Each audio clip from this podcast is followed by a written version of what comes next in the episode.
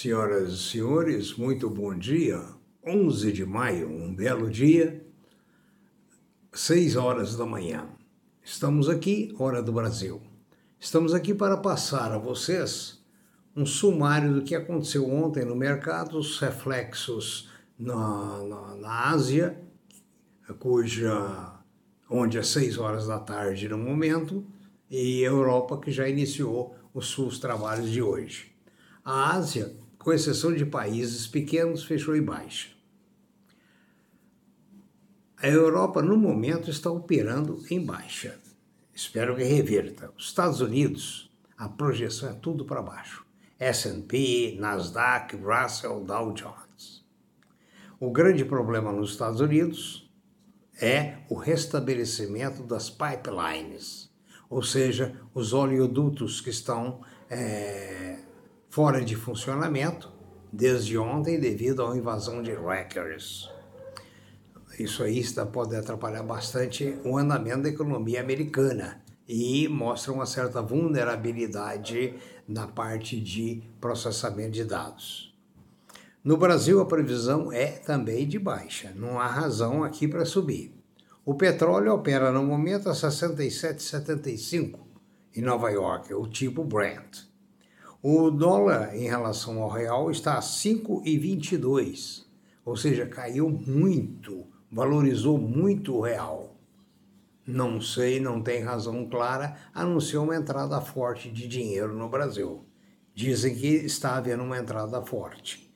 Uh, esses leilões, leilão do SEDAI, uh, leilões que vêm por aí, o IPO da COSAN, e assim sucessivamente pode estar realmente aproveitando uma taxa menor para ingressar no país. O ouro está a 1,835, cotação muito boa para um metal que chegou a 1,680, 1.680. Lembrando que a máxima foi 2,050, 2.050 dólares por onça Troy. A prata está operando no momento em alta, a 27,51 os metais duros estão mistos e as commodities estão mistas e, inclusive, a soja e o trigo estão para baixo. No mais, na segunda parte, falaremos sobre uma série de aspectos e quero lembrar vocês que nós temos procurado também divulgar a pedidos oportunidades de emprego e ah, oportunidades também de estudos dentro e fora do Brasil. Vamos à nossa segunda parte.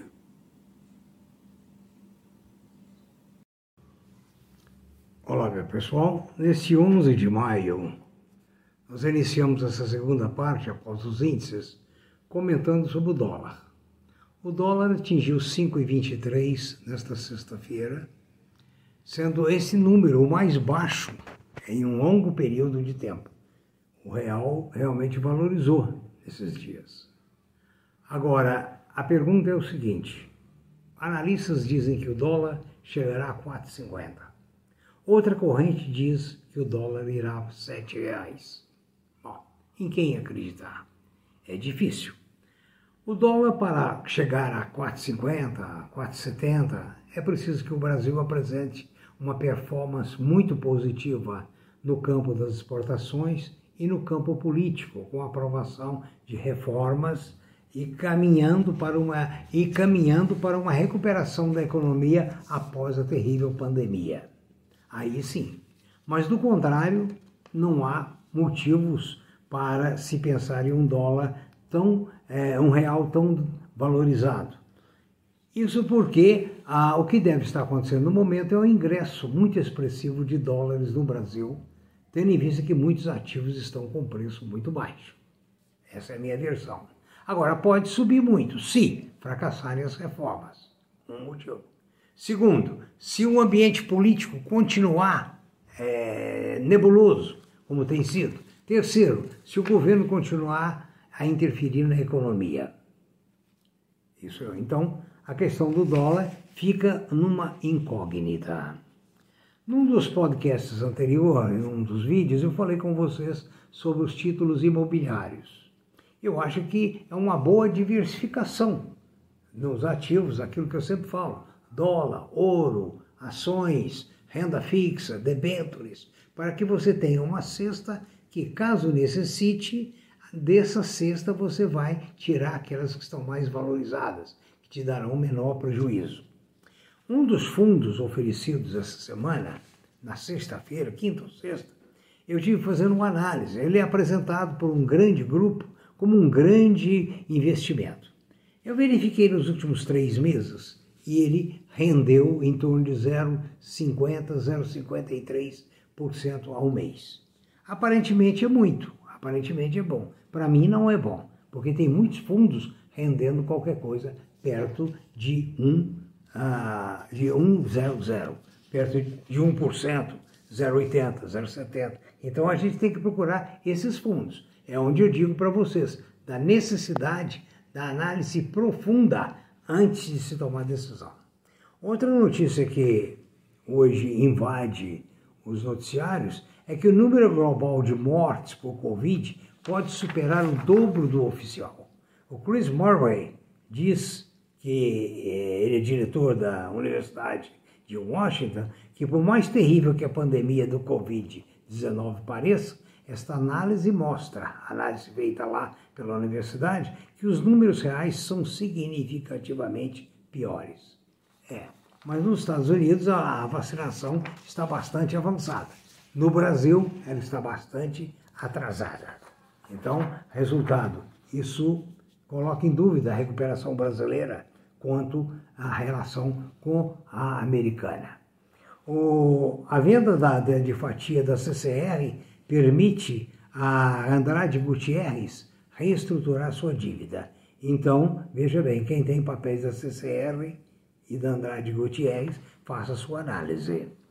O Dow Jones e o S&P 500 superaram suas máximas, tendo em vista o mercado de trabalho nos Estados Unidos, que não alcançou o número de vagas desejadas. Aqui no Brasil, o Bovespa voltou aos 122 mil pontos, o que é muito positivo para nós. A receita de software no Brasil ficou muito alta. Outra coisa que está no mercado internacional é que a Noruega pode voltar a ajudar o Brasil se houver um plano efetivo de preservação da Amazônia. Eu não sei até quando é a preservação da Amazônia ou até quando é a preservação do lucro dos estrangeiros que exploram a Amazônia. Eu vou passar para vocês os ETFs, os ETFs mais comprados pelo Brasil. Não sei quais os que você tem. É o da Tesla, o da Microvision, da Apple, da Coinbase, da NEO, da GameStop, Microsoft, Amazon, a Palantir e Churchill. Esses são os ETFs mais negociados no Brasil, a preferência dos brasileiros. Agora, eu quero passar para vocês, para você analisar a sua carteira e mesmo depois voltar nesse podcast, as ações que somam quase 200 bilhões de reais e que estão nas mãos dos fundos.